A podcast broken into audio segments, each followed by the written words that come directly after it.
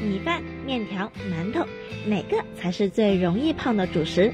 听众朋友们，大家好，欢迎收听今天的三九健康科普，我是主播香云。关于米饭、面条、馒头吃了是否容易导致发胖，或者到底哪个吃了才最容易胖？香云想啊，这些估计是每个减肥人士都会关注过的问题。但今天香云想告诉大家，其实他们都不是。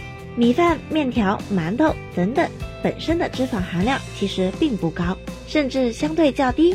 可如果当他们用以下方法烹饪的话，那就很可能会导致大家发胖。以米饭为例，每一百克的米饭脂肪含量实际上只有百分之零点二，但是，一旦他们做成炒饭之后，脂肪含量升高至百分之六到百分之八。同样。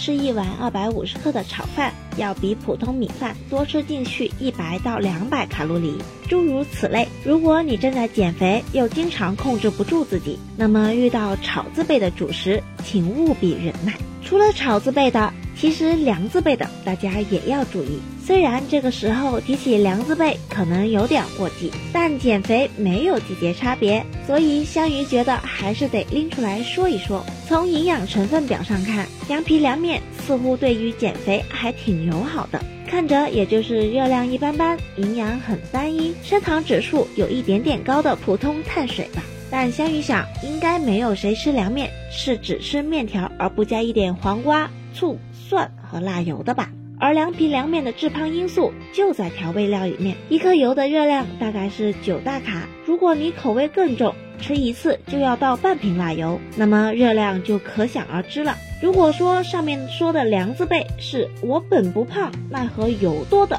后黑化食物，那么油条、油饼、麻花这些使用油炸工艺制作的食物就是天然黑了。因为整个在油锅里滚了一圈，脂肪含量真的不要太多。根据中国食物成分表中的数据，麻花脂肪含量可以达到百分之三十一点五，油饼达到百分之二十三，油条则是百分之十七点六。可以说，在长胖这条大道上，油字辈基本上是可以打败前面的两家了。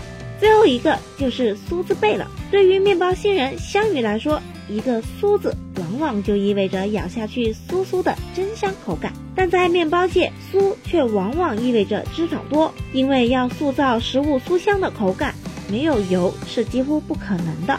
虽然不同面包的脂肪含量差别很大，但起酥派、千层面包之类的起酥面包是油脂含量最高的。这类面包有明显的松酥层次，入口酥脆，致胖实力事实上是和油条不相上下。甚至略胜一筹的。总结以上，这些就是大家应该少吃或者不吃的致胖主食啦。刚才说到的，有大家喜欢吃的吗？但如果你是减肥人士，想吃也要忍坚持就是胜利。那么今天的节目也差不多了，我们明天再见吧。